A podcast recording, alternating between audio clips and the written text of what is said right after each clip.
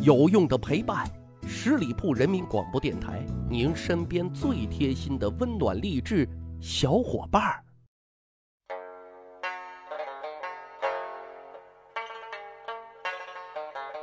去扒历史，增长见识，密室趣谈，我是大汉。今天节目啊，咱们盘点史上最有趣的法律条文，那真是世界之大，只有你想不到的，没有法律规定不到的。整个啊，梳理这些奇葩的规定，只能用三个字来形容我当时的内心，那就是我服了。这俗话说啊，无规矩不成方圆。咱客观的讲啊，规矩意识的形成和建立是文明的一种标志，对于国家的机器的运转、国家的稳定、塑造民众的意识形态等等等等啊，都具有非常重要的意义。但是啊，就经不住有一些不正经的领导啊，他脑袋一热，嗯，那就下了一大堆啊这个奇葩的规定。你说不执行吧，这是人家强制性的规定；但是执行起来吧，好尴尬呀。你比如说啊，在秦朝，个子的高低是核定你负不负刑事责任的主要指标。怎么理解呢？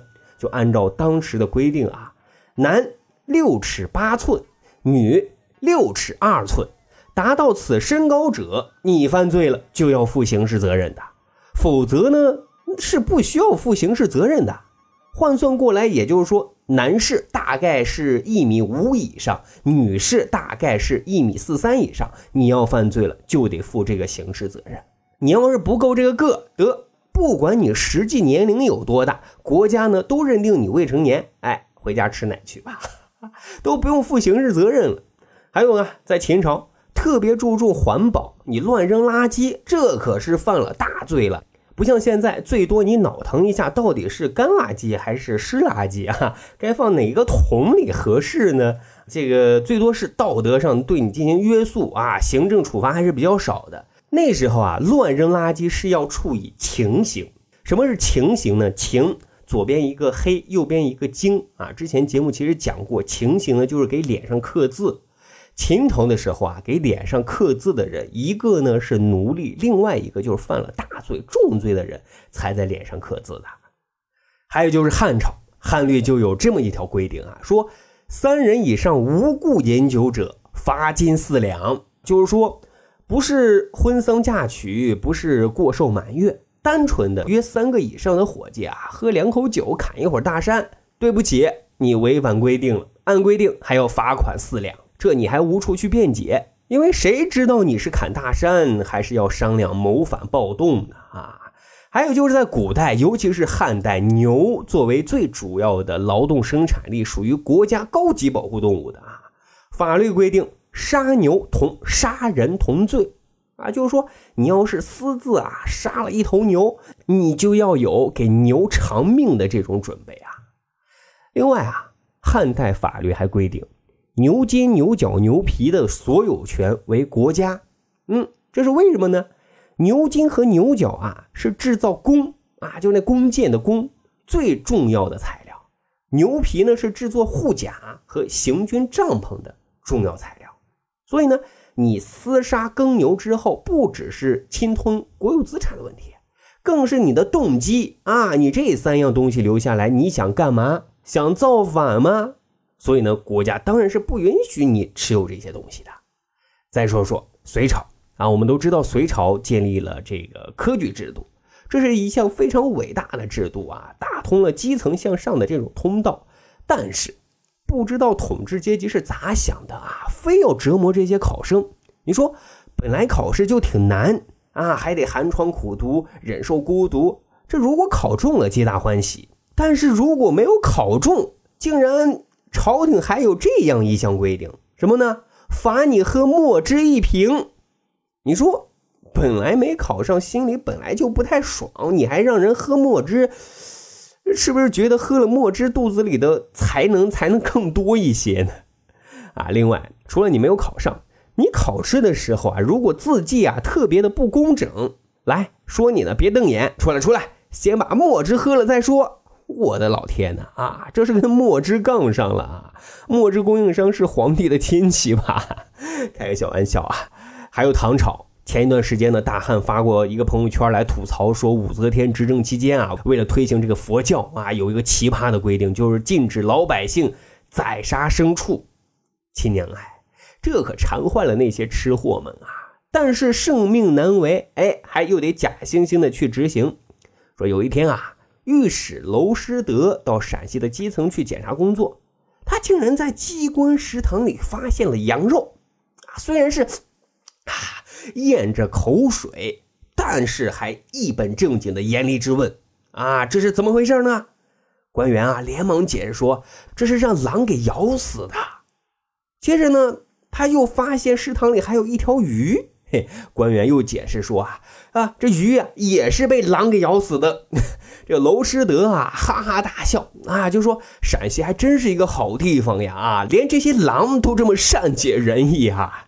随。与众人将这些豺狼咬死之物变成了自己腹中之物，啊，确实挺有意思啊。还有唐太宗时期就规定啊，没有正当理由驾马或者驾马车快速通过主要街道的时候啊，就认定你超速啊。超速的代价就是用竹板或者是金条啊打屁股五十次。条例还规定了啊，如果超速造成了人员伤亡，就对照。打架斗殴罪、简易等进行处理，但是说，如果是政府在传递公文，或者说是有病求医啊，算是急救车，这个时候啊，造成人员伤亡的，那上交一些罚款就可以了。没想到吧？规定很详细的啊。还有就是宋朝北宋宋徽宗时期啊，吃狗肉可是要犯法的。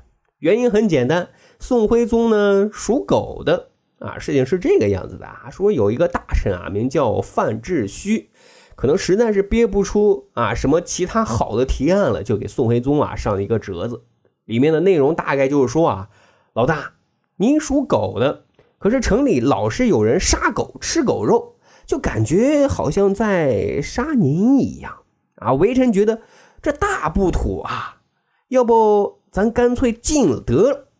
这宋徽宗想了一想啊。这民间天天杀狗吃狗，我又属狗，确实不是啥好兆头啊，是该禁止杀狗吃狗肉了。于是呢，就一拍脑袋颁布了禁杀狗令。但是啊，吃狗肉先秦的时候就已经有了。于是呢，就有一个耿直 boy 跳了出来，啊，说有一个在太学读书的学生直接就挑战权威。说你宋徽宗凡事都是以自己老爹神宗为标榜啊！那时候神宗皇帝是属老鼠的，他当年也没有下旨不准老百姓去养猫啊！你咋不学呢？这可以堪称神回复啊！当然了，老百姓的嘴啊，肯定是很难管的。据说啊，这禁令也就挺了几年之后呢，也就不了了之了，也就没人管了。好，咱再说说明朝啊。明朝对于老丈人和老丈母娘嫁女可有明确规定啊，就是说你如果已经同意了这门亲事，而且也收了聘礼，但突然要悔婚，可以啊，是当然可以的，但是啊，得先赏你五十大板子。如果说悔婚的原因是你找到了比之前这个女婿啊更高、更富、更帅一些，得也可以拉出去。再打七十大板子，这政策啊，让老丈母娘心里好怕怕呀。还有啊，很多明粉都知道啊，明朝的尼姑庵和寺院并非真正的清净之地啊。为了改善这一状态啊，从朱元璋开始就规定了啊，女子要出家必须四十岁以上。后来建文帝更是规定啊，要出家必须五十九岁以上。起初啊，这一规定啊是起到了很明显的作用，但是后期啊，基本上也就没人管这一事儿了。所以寺院尼姑庵又是各种的狗血传闻，佛门的清净之地那是被任意的糟蹋。到了万历皇帝的时候，就下了这样一道命令，说将尼姑庵里的尼姑啊，同猪肉的价格一样，卖给那些娶不到媳妇的光棍们。哈，这么一来，一个呢是解决了佛门清净的问题，另一个啊是给老光棍们谋了一个福利啊，终于可以回家搂媳妇睡觉了好，讲完了明朝，咱再讲讲清朝啊。这个顺治皇帝入关之后啊，害怕民间的小山头威胁自己的政权，就出了这么一个规定，就禁止民间的这些百姓啊结拜为兄弟。就是大清律有文明规定，凡异姓人结拜兄弟者，鞭一百。后来康熙的时候规定。凡十个人以上歃血为盟搞仪式结拜把子为兄弟，领头大哥秋后处决啊，直接处死；小弟呢是鞭刑一百。若是十人以下结拜的啊，领头大哥是杖责一百，流放三年。这就是说，在清朝啊，你想搞团团伙伙的小社团，那可就要小心脑袋搬家。总的来说。这些用现在眼光来看，有些奇葩的法律条文，其实也是当权者精心设计制定的，目的很简单，教化民众，维护政权，树立权威。只是实际效果有时候只能呵呵呵呵呵。